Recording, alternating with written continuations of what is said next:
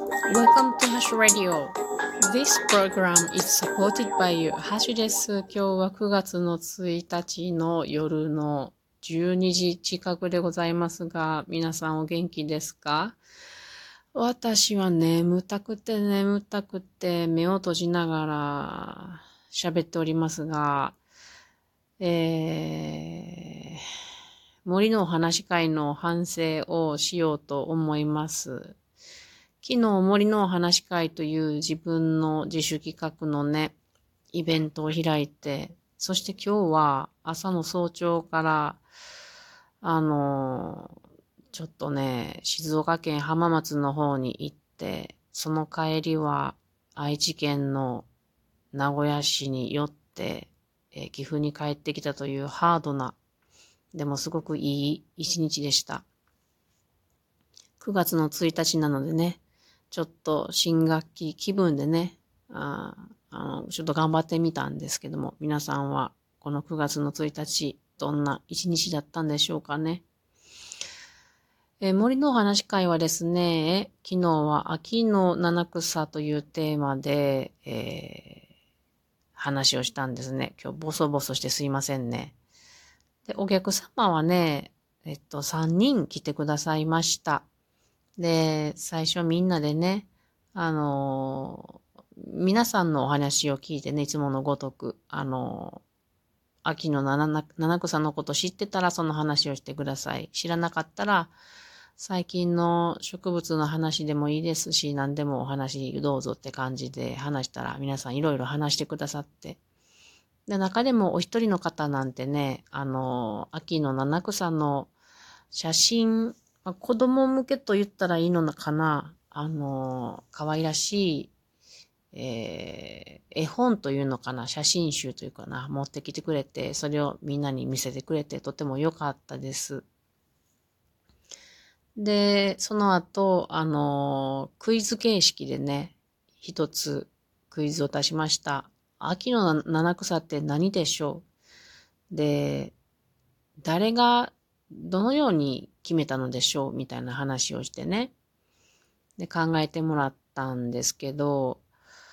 まあ、答えを言うと万葉集の中で山の上のオクラさんという人が、まあ、歌をね、二つ読んで、で、そこで秋の七草の、あまあ、植物の名前を読み上げてるんですね。それで秋の七草というふうにまあ、決まったっていう話です。その後、それぞれの7種類のね、植物について、どんな植物であるか、それからどんな風に日本人と関わりがあった、関わりを持ってきた植物なのかっていうことを私が話をしまして、で、この日はね、あの、スーパームーンということで、まあ、今年の中で一番月と地球が距離が近い満月の日だっていうことでね、ちょうどその日だったんですね。なので、これは、あの、後半はもう、みんなで外でね、天気が良ければ、お月見だと決めましてね。で、えー、それであの、秋の七草の中には、くずっていう植物も入ってますから、まあ、くずといえば、くず粉。これは、あの、くずの根っこから取れるでんぷん質ですけども、まあ、これ、カッコン糖のカッコン、くずの根と書いてカッコンですから、あの、まあ、食用、薬用になってるんですよね。で、このくず粉。本くずって言ったら、あの、くず粉100%のとても貴重な高値なものなんですけども、この本くず粉で、あの、くずアイスっていうのを私が作って、あー、すごいですよ。あの、いちじくからジャムを作って、それを入れ込んでね、あの、いちじくジャムのくずアイスを作って、それを持って行って、あの、このお月見をしながら、あの、この、うん、秋の七草のくずを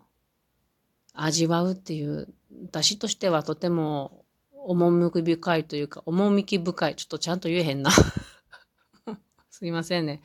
趣、あも、趣深いというか、まあ、あの、食べて楽しむ。で、あの、本当はすすきがあったらなおよしだったんですけどね。この秋の七草の中のすすぎっていうのは、あ秋のね、まあ、中秋の名月の時に飾るというか、まあ、儀礼的植物だったので、これもあったらよかったんですけど、これは最終がちょっと叶わずでしたが、くずをた、くずの合図食べながら皆さんで楽しみました。反省がたくさんあります。えー、っと、まず一つ目はですね、あのサンプルとして、くずと、まあ、くずの花と、それから、あの、萩、山萩を持ってきたんですけど、もっとね、やっぱりあの、うーんと、すすきとかもね、持っていきたいな、持っていけたらよかったなって反省がありますね。それから、せっかくこのくずというサンプルは結構たくさん持っていったので、本当はね、このクズという植物もちょっとね、あの取り上げてね、さてどれぐらい長いのであろうかっていう長さを、まあ私が取ってきたものを広げて測ってもらったり、どれぐらいこの成長する速度が速いのだろうかっていうことをちょっと体感してもらいたいなと思ったんでね。そういうことをしたり、あと、このクズの茎っていうのが強靭で、すごく強靭で、昔は縄縄にも使われてたんですね。で、その強靭なので、あの、静岡県の掛川の方では、くずのこの繊維を使って、くず風というのを作っている。そのくずの繊維はどれぐらい強靭なんだろうということで、この茎をね、あの、ちょっと裂いて引っ張ってみたりとかもしてみたかったな。このお話だけではなく、もっと触ったりして体験というものを増やすべきだなって反省をしております。あと常々、あの、普段から私の課題なんですけれども、集客力がないっていうことが課題ですね。うん。これは本当に課題。まあ、自分が楽しいからやっているだけなんで、別にいいんですけれども、まあ今のところはいいんですけれども、もうちょっと、あの、人によってもらえると、会が存続しやすいので、なんとかね、あの、今、いつも来てくださってる方に甘えてる状態で、あの、ありがたいなって思ってるんですけども、それに甘えてたはダメだな、新しい人も来てもらえるように努力をしていかなければいけないなと思っております。うん、これあの、ラジオトークでも一緒なんですよね、私。いつも聞いてくださる方に甘えているっていう状態で。で、それの根本にあるのは、まあ結局自分が楽しんでいるだけやから、まあいいかって思っちゃうんですよね。まあでも、そこの自分が楽しんでるっていうのは、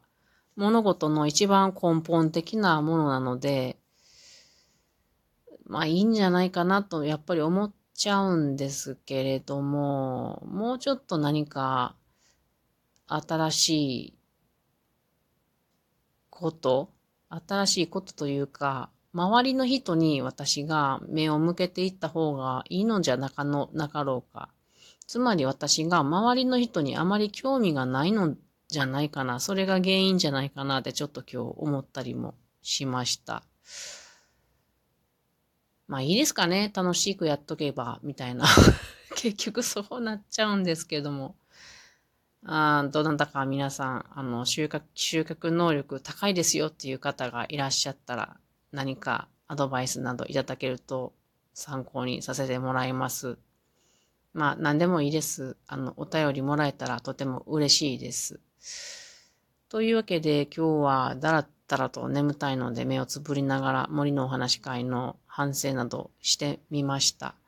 ただね、あの、私はすごく楽しかったんです。で、参加してくださった方はどうかわかりませんけれども、私はね、やっぱりこの森のお話会、今回でナンバー20、20回目となりました。1年と8回やってきました。これすごいありがたいなって昨日も本当に思いました。あの、誰も知らない岐阜県に来て、毎月こんなお話会を開いて、で、人にお話を聞いてもらって一緒にね、今回になって満月をめでる、楽しむことが一緒にできるなんて、こんなことってないなと思ったんですね。なので、まあ感謝しつつ楽しまさせてもらっていこうかなとは思っております。さて来月の森のお話会なんですけど、9月の末ですね。これ、いよいよやってまいりましたよ。和歌山の森のお話会×岐阜の森のお話会ということで、岐阜のメンバーが和歌山の森のお話会に参加しに行くという形になっております。でそこでは和歌山の森林インストラカ、インシン、え、言えてない、森林インストラクター会の会長の方にね、お話を聞いて、で、私も、まあ、岐阜の自然はこんなんですっていうのを和歌山の人に話して、まあ、コラボ、コラボっていう感じでやってくるので、ちょっと私も頑張ろうと思います。で、翌日は和歌山といえば海なんですね。海にちょっと突き出た半島のようなところの自然散策を、あの、みんなで楽しんできます。頑張ります。では、またね